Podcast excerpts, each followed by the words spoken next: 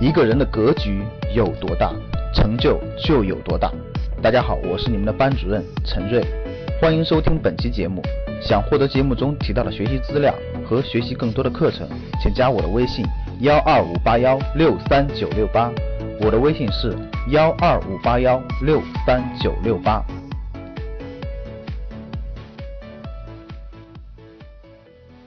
美国这个货币不断走走走的时候，它不能无限扩大，到一定程度以后，不能所有的钱都跑到国外了，美国啥都没有，他得适当的回回收回收，隔几年就回收回收，确实是这样的。所以那如何做呢？你看各位，美国希望的是什么呢？我们不要用好坏去评价美国、日本，各位听好了，就大家需要我们不要用好坏去评价，比如说美国特别坏，日本特别 no no no，它是一种竞争关系，因为资源有限，大家互相竞争，有时候互相特别好，有时候互相特别，他们是一种竞争关系。但是总体上，各位，美国是希望中国分散成多个小国，因为分散成多个小国以后，它就没有这种强大的国力去做科技创新。举个例子，台湾大家看，台湾是加工工厂，台湾就没有科技创新，为什么？体量太小，优秀人才都没那么多，然后不可能举全国之力做很多事情。所以呢，最好是分成各个小国，这样的话呢，美国永远控制是这个全球的这个核心技术和重要的这个交通要道，这样你别的国家永远是，反正我吃肉你喝汤嘛。所以说，这个这个这个控制一个国家，其实最重要的就是要不就控制一个国家。通过各种方式控制，呃要不就是这个，就像这种，就是那种，呃，通过某种方式吧控制一个国家，要么就是让这个国家开放，就让这个国家的资本市场所有的市场全部开放，这样的话你就可以好收割嘛，就是好好好资金流。所以现在大家知道中国的资本市场是不是对外开放的？大家知道吧？就中国资本市场，你的钱不是随便进出的，不是随便进出的，它不是随便进出的，它是有一定限制的。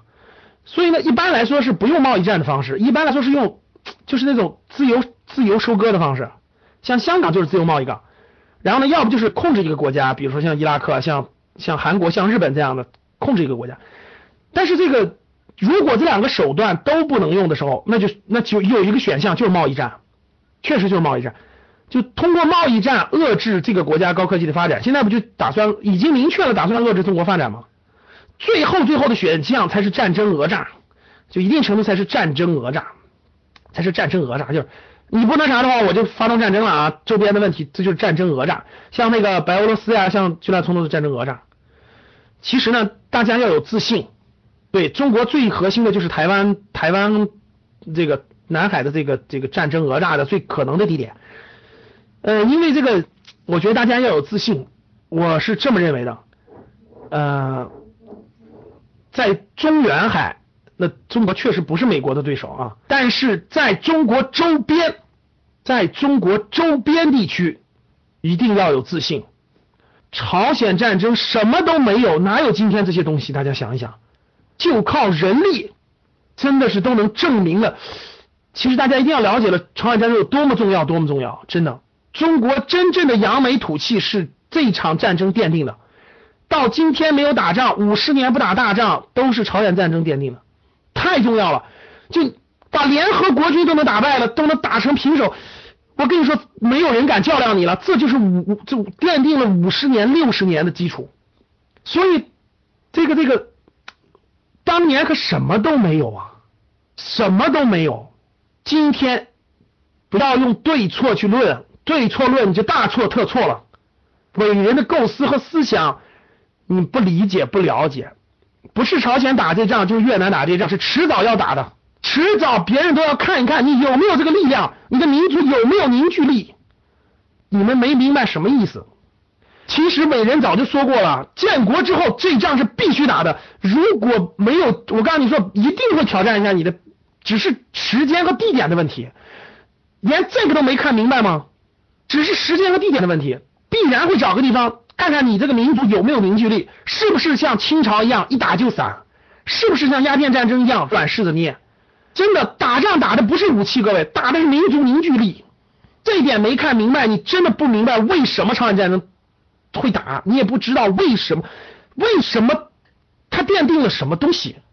所以这一仗打完，你去美国西点军校，你去看一看你就知道了。他最不知道的就是为什么那种情况下能获胜。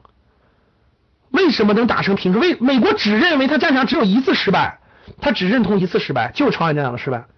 虽然是停战协议，但是美国西点军校这是唯一的失败。所以这个战争讹诈是有可能发生的，但是要有信心，要有自信，在家门口要有信心，要有自信。讲了这么多，其实总体大家我相信已经明，就是两国博弈到了一个地步了，未来这种博弈还会继续，还会有。你如何面对？其实就是你如何面对的问题。怎么面对？想获得更多投资理财、创业、财经等干货内容的朋友们，请加微信幺二五八幺六三九六八及我们的 QQ 交流群六九三八八三八五六九三八八三八五。be.